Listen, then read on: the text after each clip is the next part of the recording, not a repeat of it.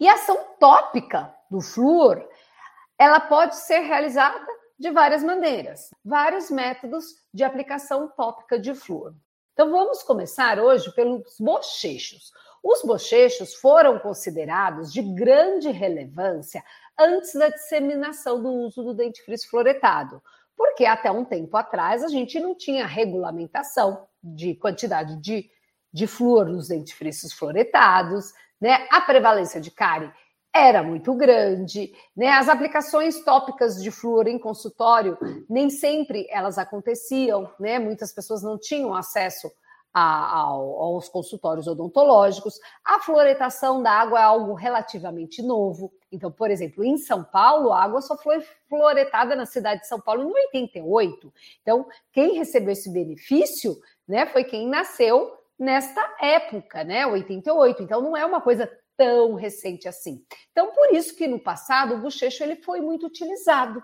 Né? Ele tem evidência científica. Se vocês procurarem bases de dados como a Cochrane, meta-análise, a gente vai, a gente sabe que o flúor ele tem uma ação muito grande porque ele permitia o uso coletivo. Então ele era muito realizado em escolas, por exemplo, né? Então as crianças nas escolas tinham a, os bochechos uma vez por semana. Então a equipe de saúde ia nas escolas públicas, as crianças faziam o bochecho com a solução fluoretada.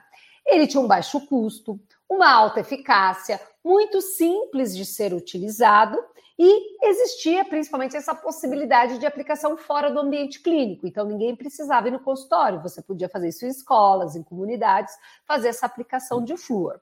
Né? Hoje, a gente tem indicações muito precisas, né? A gente não usa assim dessa maneira tão coletiva, a não ser em algumas populações específicas que eu já vou explicar para vocês.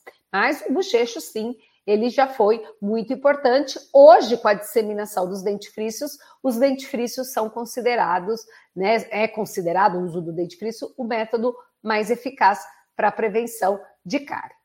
Os bochechos, uma coisa que as bancas adoram perguntar, concentração de bochechos. Então, os bochechos, eles são fluoreto de sódio e a gente pode encontrar a 0,05%, que equivale a 225 ppm de flúor, que é parte por milhão, que é aquele de uso diário, então que o paciente vai usar todos os dias.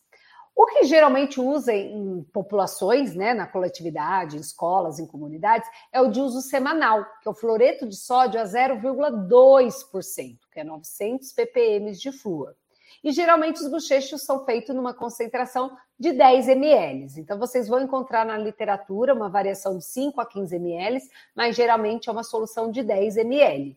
Só que o bochecho só é feito para criança acima de 6 anos né? A gente não usa nos pré-escolares, porque há risco de ingestão, então também tem essa contraindicação em crianças muito pequenas, porque elas podem ingerir esse flúor, então ele também tinha essa limitação de uso. E hoje a sua indicação é feita de acordo com o risco individual ou coletivo de cada paciente, de cada população. Tá? Mas uma coisa que tem que saber é a quantidade do uso diário e a do uso semanal.